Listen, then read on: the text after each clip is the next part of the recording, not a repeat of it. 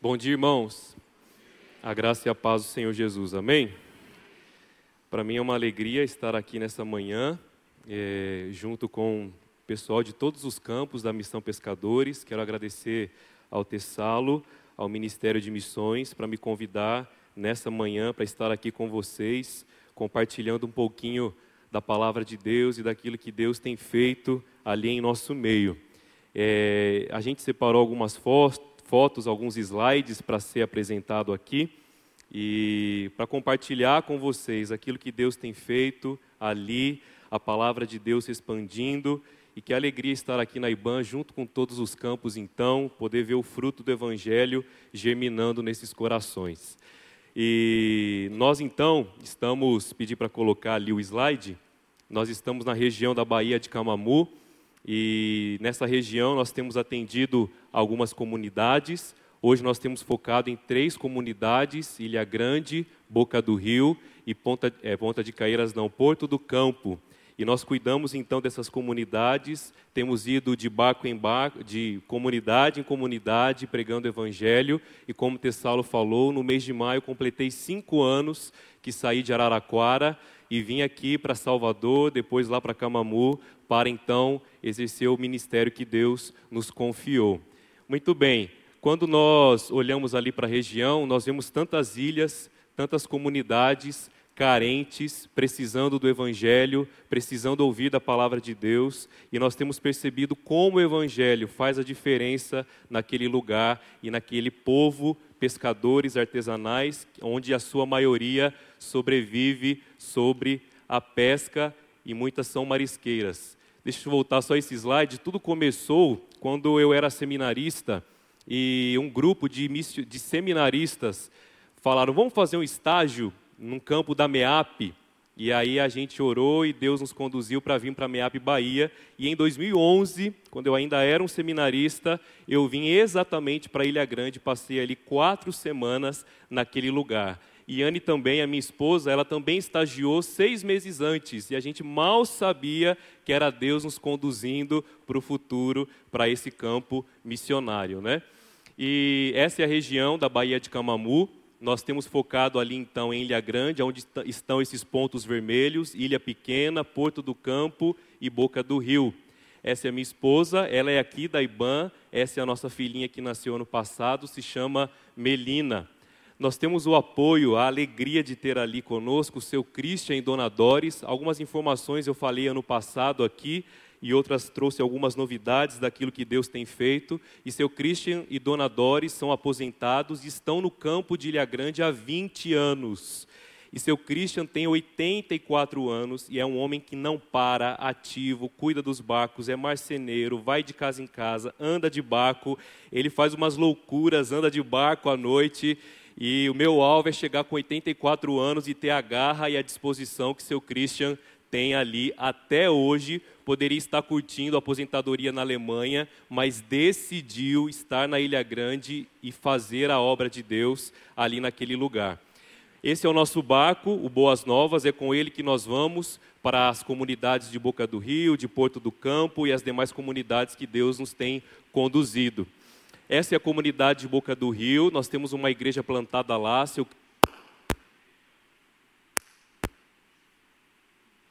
Caiu, aí, voltou.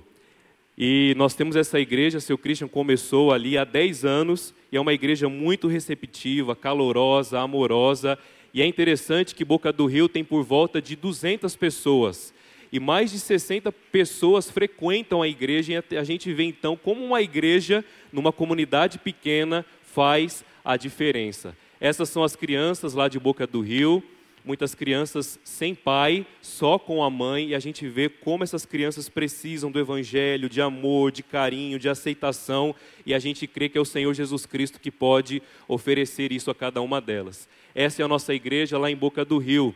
Uma estratégia que Deus colocou no nosso coração era alcançar adolescentes. Na região ali há muitos jovens e adolescentes regados e permeados por muita imoralidade, vícios. Infelizmente, a droga, o álcool dominou essas comunidades e Deus colocou no nosso coração o desejo de investir em adolescentes, investir na nova geração, porque a gente sabe que uma adolescente transformado hoje pode ser uma família crente convertida que vai transformar sua comunidade no futuro.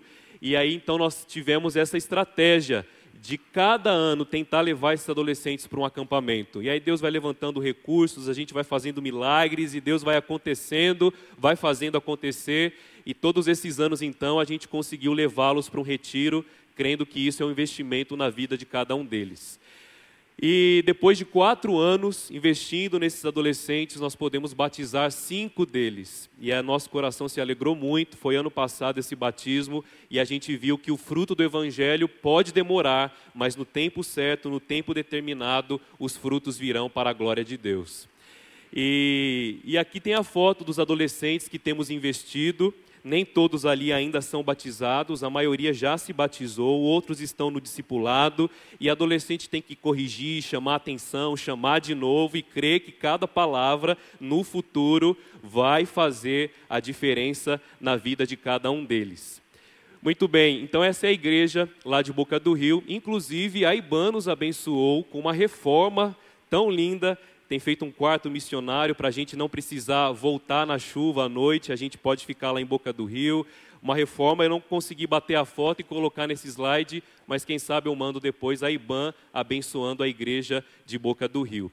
Essa aqui é a Ilha Grande, aonde nós moramos. Nós estamos ali há cinco anos e essa é a nossa igreja lá na ilha.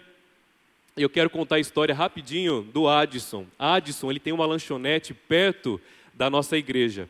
E eu digo que a lanchonete do Adson é o nosso McDonald's na Ilha Grande. Depois do culto, a gente vai lá comer um x-salada, um x-tudo. E ele não era convertido, Adson estava envolvido com alcoolismo, com drogas.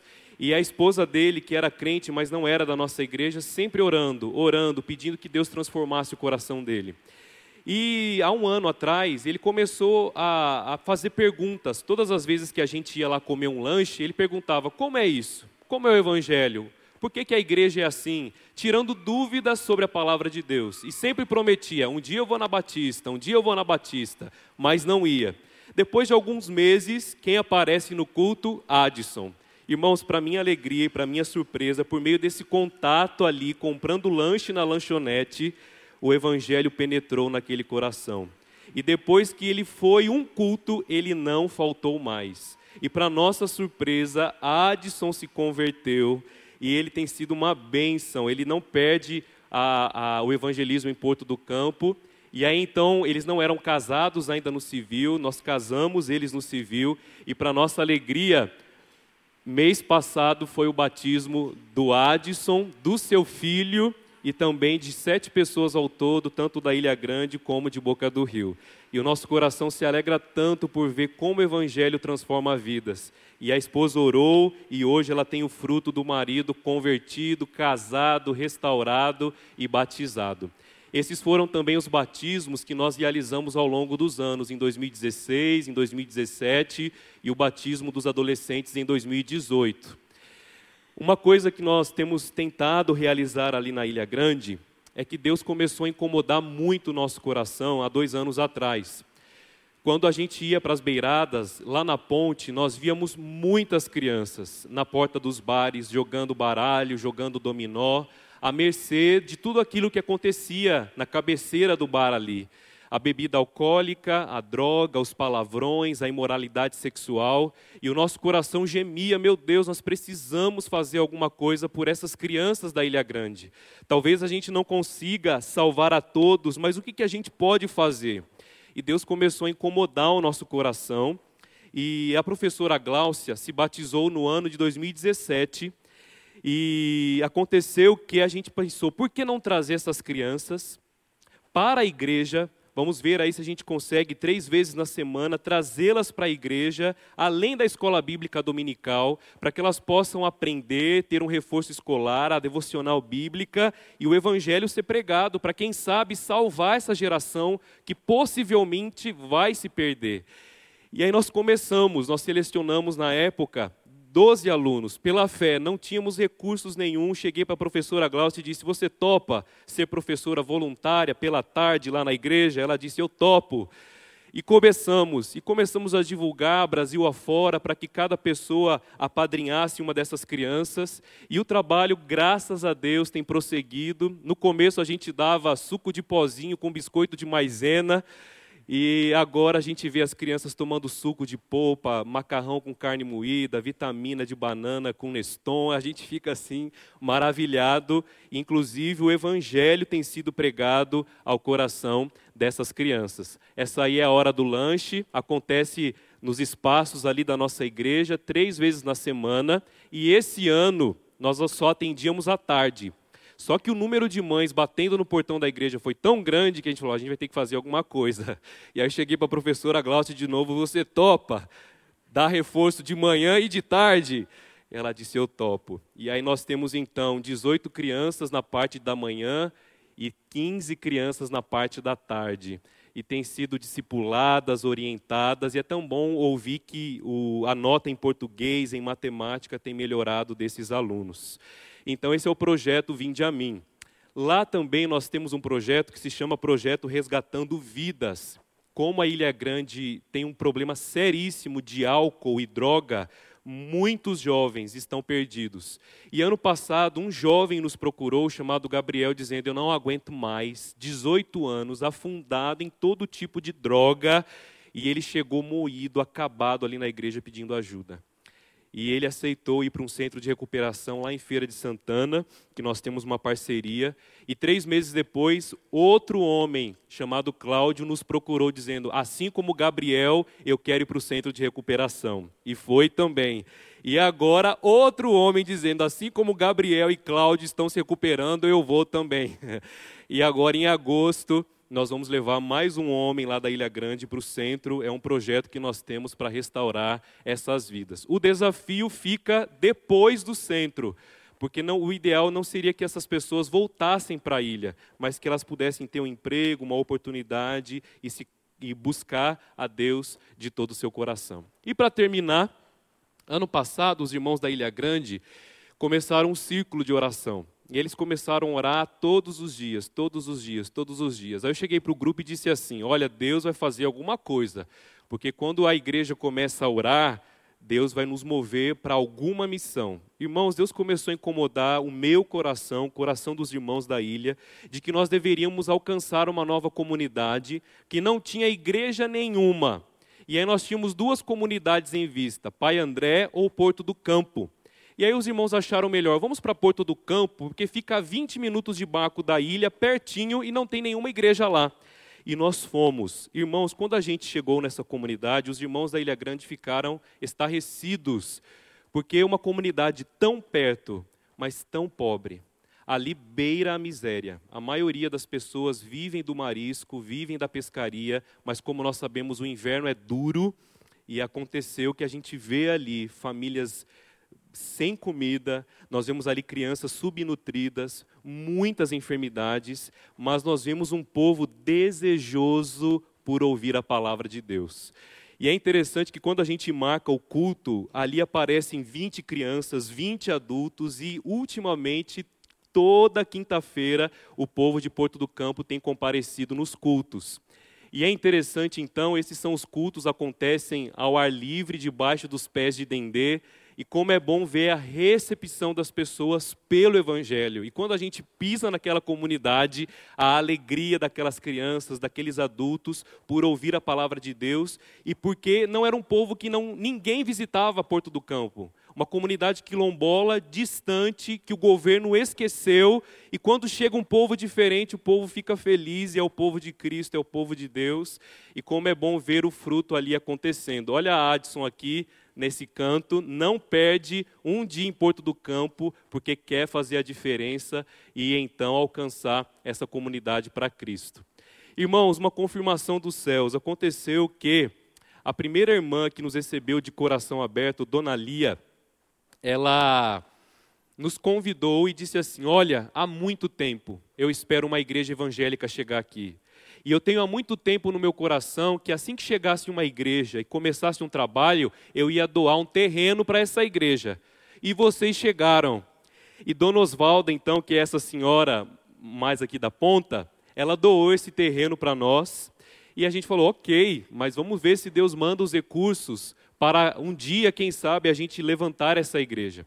E aconteceu que um pastor de Atibaia, lá da primeira igreja batista de Atibaia, nos visitou e eu não falei nada para ele, e de repente Lia comenta com ele: Ah, a gente sonha com uma igreja aqui. E aí então ele disse assim: Olha, se o pastor Diego quiser construir uma igreja, nós vamos dar o apoio financeiro. E aí, meus irmãos, junto com a Missão Pescadores, com a IBAN, com a Igreja de Atibaia, os irmãos da Ilha Grande, nós começamos a orar por isso, porque a gente não queria investir numa comunidade que depois ia esquecer o Evangelho. E Deus, então, nos deu essa alegria nós marcamos o mutirão, limpamos o terreno, e Dona Osvalda, aquela que está circulada ali, ela estava tão feliz porque o sonho dela ia se concretizar. Ela veria uma igreja plantada do lado da sua casa. E aconteceu que ela ajudou no mutirão, e no dia do mutirão, chegou os blocos para a construção. E ela pegava um bloco da ponte e levava para o terreno. Um bloco da ponte e levava para o terreno. E ela dizia: Glória a Deus, a igreja vai começar. Essa senhora estava tão feliz. No dia seguinte, na quinta-feira, onde a gente ia fazer o culto, nós percebemos que a comunidade estava vazia, sem ninguém. A gente pensou: o que, que aconteceu? E do nada aparece um jovem correndo e diz assim: Vocês não estão sabendo? Sabendo do quê? Dona Osvalda faleceu ela teve um infarto fulminante ontem à noite e Deus a levou. Irmãos, nós ficamos assim chocados com a notícia. Meu Deus, a gente brincava com ela de que ela cortaria a faixa da inauguração da igreja e mas Deus nos deu a, a direção de que Deus usou essa irmã para começar esse trabalho e alcançar esse povo tão carente, tão necessitado ali de Porto do Campo. E usou a vida dela. Eu creio que ela cumpriu a sua missão. Cumprindo a sua missão, Deus colheu essa flor para o seu jardim. E é interessante, irmãos, que Deus nos deu esse versículo. Essas são as crianças do Porto do Campo em frente à construção. E aqui então é a foto da futura igreja ali de Porto do Campo. E na dúvida, eu fiquei, meu Deus, devemos investir e Deus nos deu um versículo lá de 2 Coríntios que diz assim: Eis o tempo oportuno, eis o tempo da minha visitação. E nós cremos que é isso que tem acontecido em Porto do Campo, e nós vamos colher almas ali para o Senhor Jesus Cristo e ver pessoas transformadas pelo Evangelho. Uma comunidade tão carente e que necessita da graça e da misericórdia de Deus. Então o povo se reúne na grama para ouvir a palavra e tem sido uma alegria ver o Evangelho brotando ali naquele lugar. Amém, meus irmãos? Então, esse, resumidamente, é um pouquinho do nosso ministério. Ore por nós, para que a obra de Deus não pare, mas que ela prossiga ali naquele lugar. Convido você, Tessalo pediu para que eu compartilhasse rapidamente um texto da palavra de Deus, lá em Apocalipse, capítulo 5. Interessante que o Ministério de Adoração, junto com o Ministério de Missões, está tendo um workshop sobre adoração. E eu creio que missões tem tudo a ver com a adoração na palavra de Deus. Apocalipse, capítulo 5.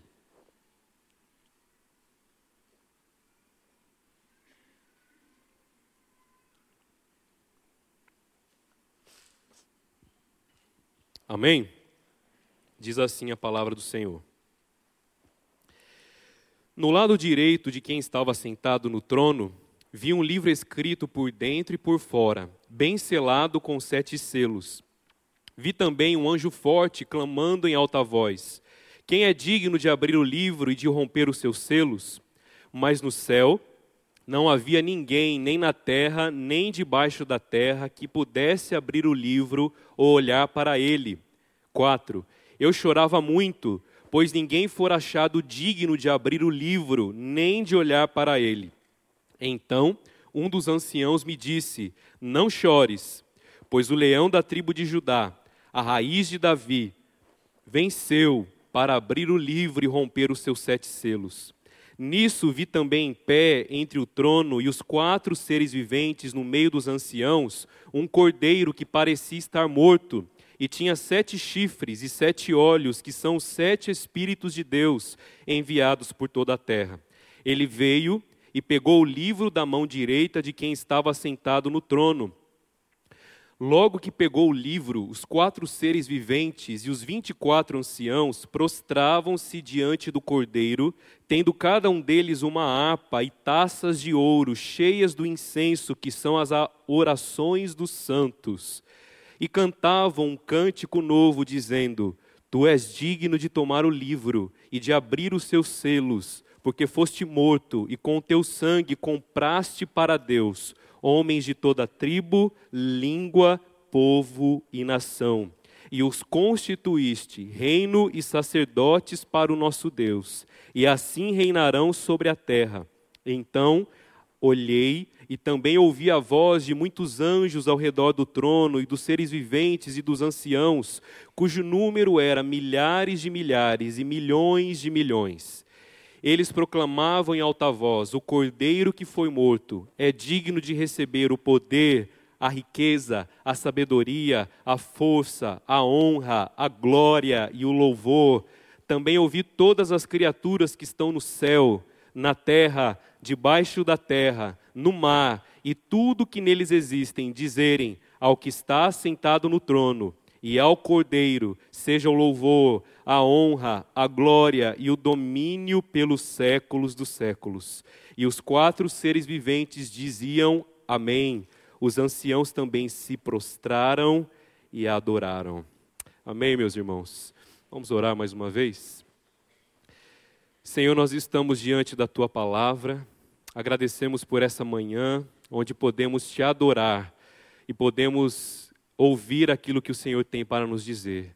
Abra o nosso coração, porque nós cremos que a Bíblia é a própria palavra de Deus e que ela nos exorte, nos anime, nos faça te adorar de todo o nosso coração.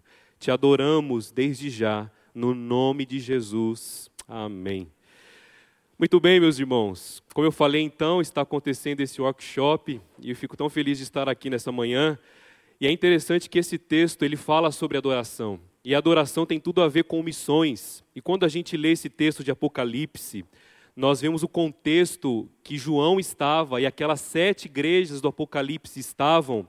E é interessante que Jesus Cristo se revela a João, não para causar medo por causa das coisas proféticas que iam acontecer no final dos tempos, mas para consolar a igreja.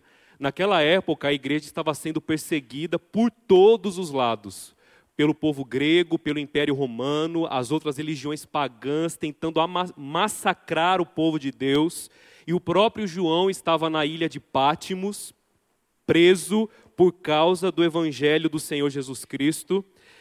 E em meio a tudo isso, Jesus Cristo se revela e dá essa visão para João daquilo que vai acontecer no futuro e para João compartilhar com as igrejas a fim de motivá-las, apesar da morte, apesar da perseguição, apesar de tudo que a igreja tem passado, gente de toda tribo, língua, povo e nação estará um dia diante do Senhor Jesus Cristo.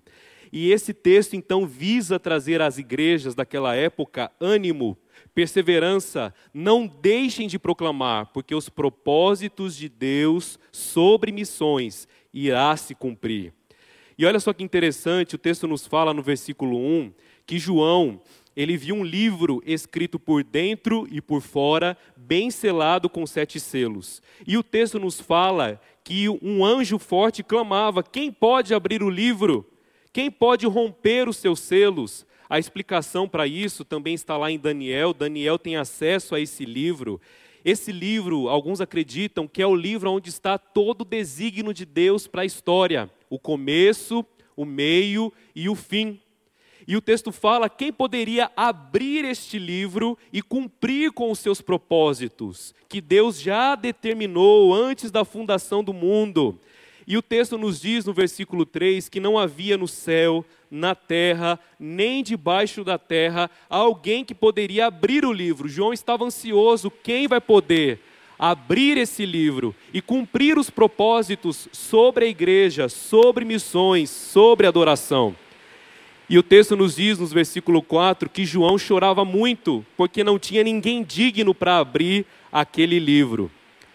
E então o texto fala que João não devia chorar, pois o leão da tribo de Judá, a raiz de Davi, venceu para abrir o livro e romper com seus selos. Quando a Bíblia fala que Jesus é a raiz de Davi, significa que ele é aquele prometido desde o começo, que seria aquele que herdaria o trono e reinaria sobre todas as nações. Quando a Bíblia fala que ele é o leão da tribo de Judá, é porque houve uma profecia para Judá lá em Gênesis dizendo: todas as nações virão até Judá e adorarão aquele que estará sobre o trono. E é interessante então que Cristo, o leão da tribo de Judá, a raiz de Davi, aquele que tem a plenitude do Espírito Santo, o versículo 7 fala que ele veio e pegou o livro na mão direita de quem estava no trono. E o texto fala então que acontece a adoração naquele momento, porque Jesus Cristo é o único digno de abrir o livro e é Ele que está no comando da história de missões. E quando a gente olha para a palavra de Deus, a Bíblia está nos mostrando por que devemos anunciar Cristo, por que devemos pregar Jesus. E eu creio que missões é levar levantar adoradores aonde não existe. Missões é isso, você perceber comunidades, povos, culturas que ainda não adoram ao Senhor Jesus Cristo, e a nossa missão, por meio da pregação do Evangelho, é levantar ali adoradores ao Senhor Jesus Cristo. E é isso que acontece no céu, e é isso que vai acontecer naquele grande dia. E eu quero destacar aqui com os irmãos essa manhã porque Jesus é o único digno de ser adorado, porque ele deve ser pregado. E o texto nos fala, no versículo 9: eles cantavam um novo cântico, dizendo: Tu és digno de tomar o livro e de abrir os seus selos, porque foste morto. Primeira coisa que nós pregamos para aqueles que ainda não conhecem a Jesus: o cordeiro foi morto.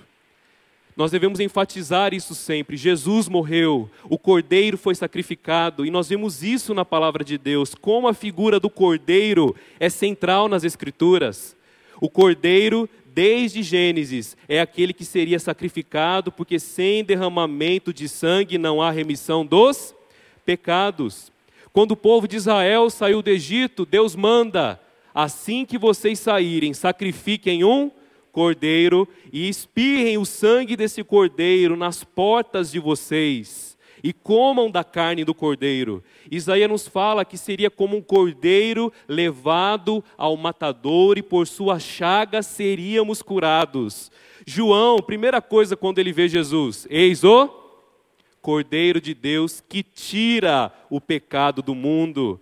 Então nós vemos a figura do cordeiro no começo, no meio e no fim da história de missões. O cordeiro é o centro. O cordeiro foi morto pelos nossos pecados, ele foi morto para comprar pessoas, ele foi morto por causa dos nossos pecados. E nós temos a ceia na palavra de Deus que nos lembra desse cordeiro.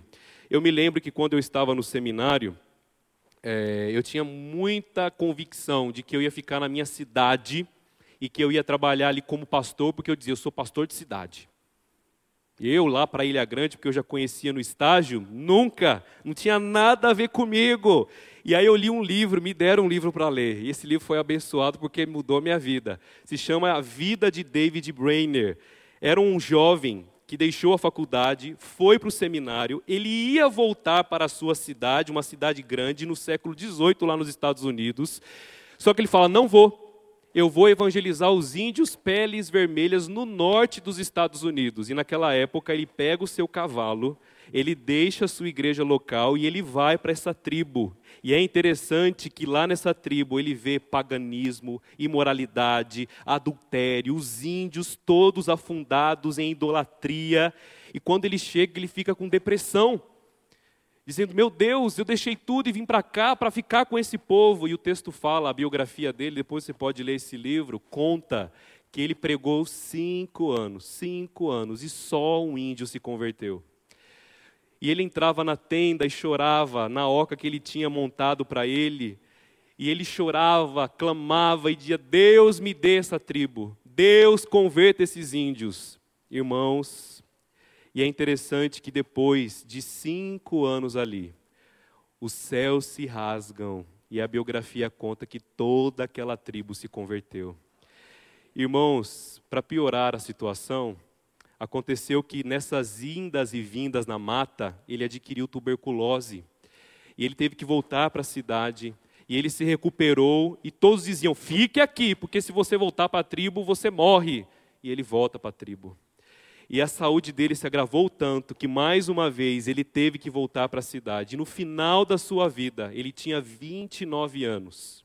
Ele disse assim: Declaro agora que estou morrendo, que não teria gasto minha vida de outro modo, ainda que em troca do mundo inteiro, porque eu quero ver adoradores aonde eles não existem. E é interessante que a biografia conta que três meses depois a sua noiva também faleceu de tristeza por ver o seu noivo partindo. Mas nós vemos esse homem e ele nos motiva a não viver uma vida aqui mas a conquistar tesouros nos céus, onde a Bíblia fala que a traça não corrói, a ferrugem não destrói e ladrão nenhum pode roubar. E foi esse livro que me motivou, dizendo: é para lá que eu vou, porque eu creio que é Deus que está me chamando e eu creio que Deus fará a sua obra. E é essa paixão pelo Cordeiro, é a mensagem do Cordeiro sacrificado que nos leva a levantar adoradores. Segunda coisa que eu destaco ainda no versículo 9 diz assim: O cordeiro foi morto. Segunda coisa, e com teu sangue compraste para Deus homens de toda tribo, língua, povo e nação. E é interessante que a Bíblia nos garante, por meio desse texto, que o Senhor já comprou. O Senhor já pagou. O Senhor já tem um povo escolhido pelo qual ele derramou o seu sangue, e não somente gente da Bahia ou da Ilha Grande ou do Brasil, mas o texto fala que o Senhor comprou para Deus homens de toda tribo, língua, povo e nação. E é interessante que quando a gente olha para a palavra de Deus, essa é a garantia que missões será um sucesso não é porque o obreiro é bom, mas porque o Senhor Jesus Cristo, com o seu sangue poderoso, já comprou pessoas. E nós podemos pregar o Evangelho porque a Bíblia fala que as pessoas que o Senhor já comprou só vão se converter por meio da pregação. Por isso o Senhor fala: a seara é grande, mas os trabalhadores são. Rogai, pois, ao Senhor da seara que mande mais trabalhadores para a sua seara. Paulo nos fala: como, pois, ouvirão daquele que nunca como pois crerão naquele que nunca ouviram? E como ouvirão se não há quem pregue? Quão formosos são os pés dos que anunciam as coisas boas. E é interessante, meus irmãos, quando nós olhamos para a palavra de Deus e quando nós estamos no campo missionário, não sei se você já ouviu falar as estações que existem no campo missionário. O campo missionário possui estações, no mínimo quatro. E a primeira estação que o obreiro passa é o verão. Quando ele chega no campo, tudo é maravilhoso, tudo brilha, as pessoas são simpáticas, receptivas, há uma alegria. Ele acabou de chegar no campo missionário, as pessoas demonstram interesse pelo Evangelho, as pessoas levam comida para ele na porta de casa, recebendo ele no campo. É a coisa, aquela coisa maravilhosa, a igreja enche, porque afinal de contas tem uma, um pastor novo no campo missionário e o obreiro está empolgado com aquele verão maravilhoso e tudo parece que vai ser um sucesso. Só que a próxima estação no campo é o outono.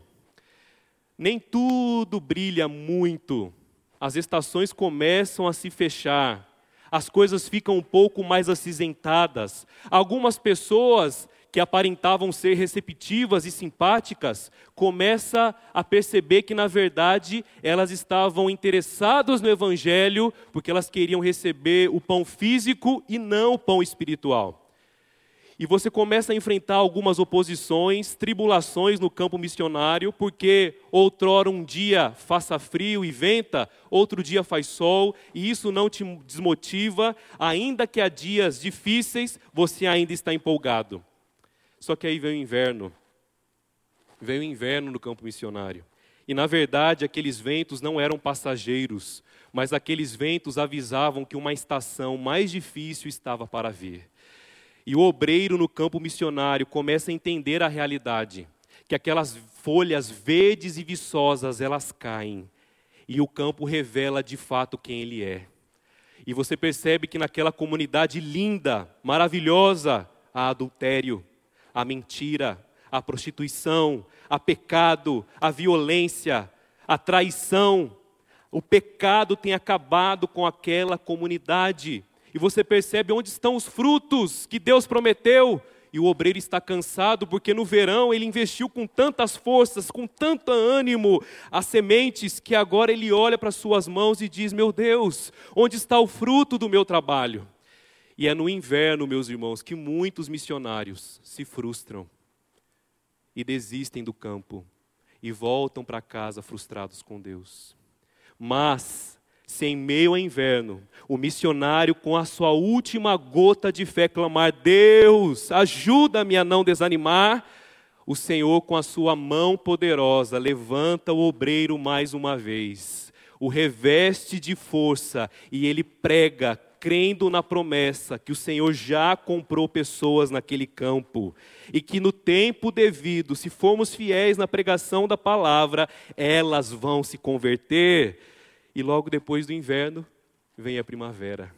E aquele cesto que estava vazio, agora está cheio e você começa a ver a semente brotar do evangelho no coração das pessoas que você havia semeado.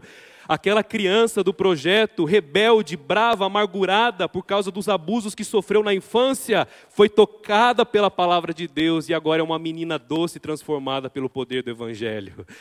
Você vê aquele menino que estava no vício do álcool, da droga, dizendo: Eu quero ser ajudado, e ele se converte e entrega a vida dele para o Senhor Jesus Cristo.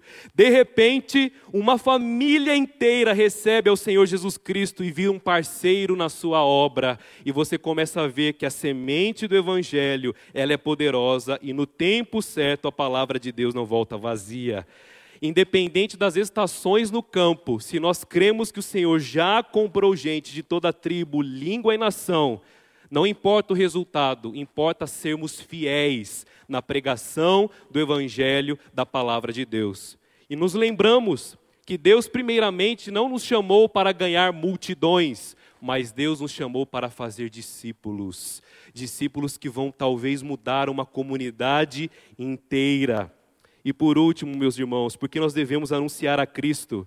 Ele morreu como um cordeiro, ele comprou pessoas de toda língua, povo e nação. E no versículo 10 fala: E os constituiu reino e sacerdotes para o nosso Deus, e assim reinarão sobre a terra.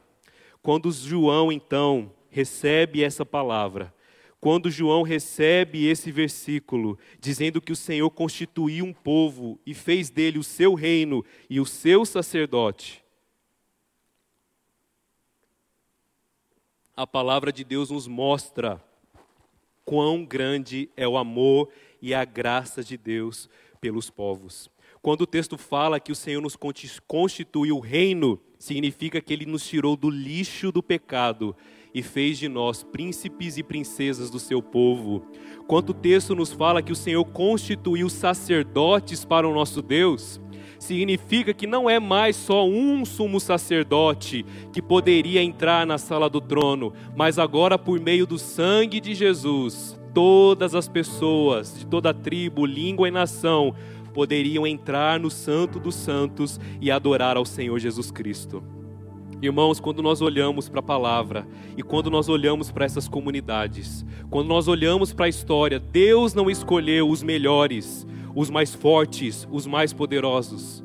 Deus escolhe os fracos, os pequenos, os que nada são.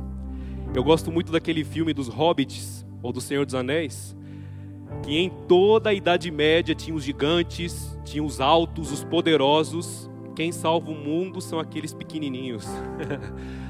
E Deus faz assim. Quando a gente olha para a palavra, Deus levanta Moisés. E quando Deus chama ele, fala: Não vou não. Sou pesado de língua. Alguns acham que Moisés era gago. Você imagina Moisés gago liderando um milhão de pessoas. Mas foi o maior líder que já existiu na história bíblica. Pedro, medroso, e o Senhor o escolhe para fazer dele o primeiro pastor da igreja do Senhor Jesus Cristo. O próprio Senhor Jesus Cristo, quando Jesus vem de Nazaré, Natanael levanta a voz e fala: Como? O quê? Da onde é que ele vem? De Nazaré pode sair alguma coisa boa? E Deus é assim.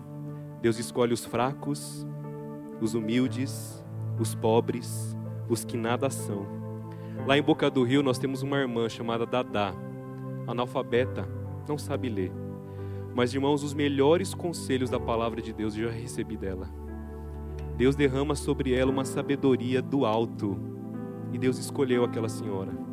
Lá na Ilha Grande, eu falo para os irmãos, tem um homem chamado Antônio Paulo, que é apelidado de Choreia.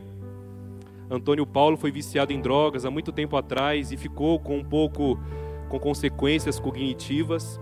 E Antônio Paulo é um crente, batizado, convertido, não fala muito bem, e é interessante que ele pega a latinha lá na ilha. Ele, cada latinha que ele pega, ele fala glória a Deus, aleluia.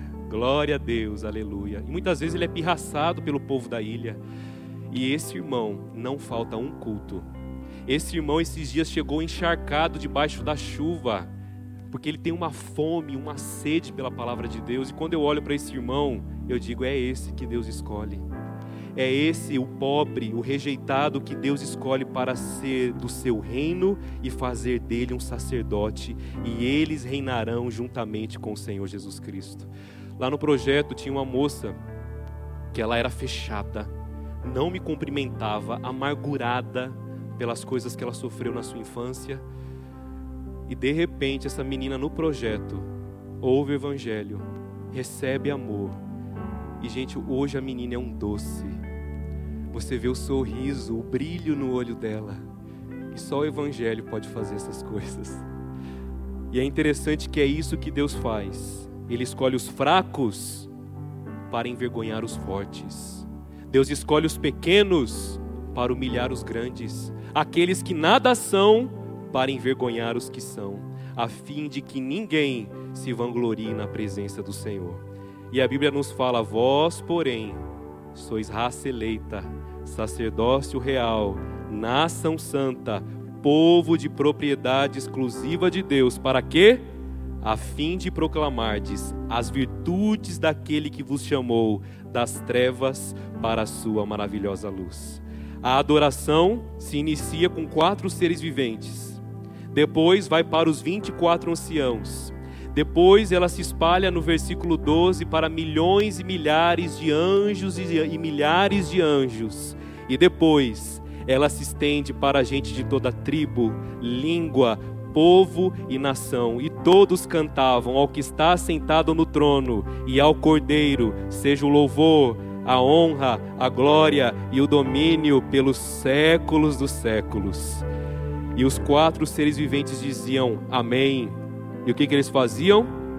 Prostravam-se e adoravam ao Senhor Jesus. E que lindo, irmãos, hoje, ver esse pessoal de Barcelos, Massacará, Cova da Onça aqui na frente. Porque há 30 anos atrás não havia adoradores nessas comunidades.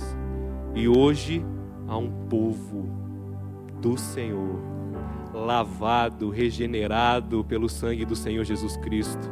Hoje, nessas comunidades, há adoradores que não adoram a santos, mas adoram somente ao verdadeiro santo, que é o Senhor Jesus Cristo. E que lindo ver esses jovens aqui hoje, adorando o único que é digno de receber toda adoração, todo louvor pelos séculos dos séculos. E eu termino com uma frase de um missionário chamado Charles Studd, ele diz assim: apenas uma vida, logo passará, apenas o que foi feito para o cordeiro permanecerá. Abaixe sua cabeça, eu quero convidar você a meditar nessa palavra e adore ao Senhor, adore ao cordeiro que foi morto. Exalte-o, adore porque você já o conhece e você já foi transformado pelo Evangelho, que essa mensagem do Cordeiro possa invadir as nações e que todas essas beiradas e comunidades possam professar que só o Senhor Jesus Cristo é o Senhor.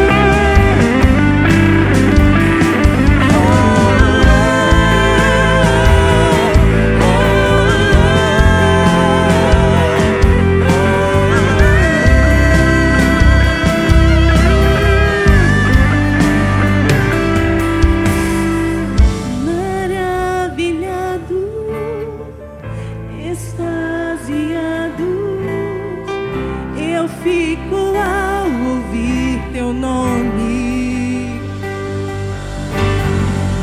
Jesus, teu nome é força, é fôlego divino.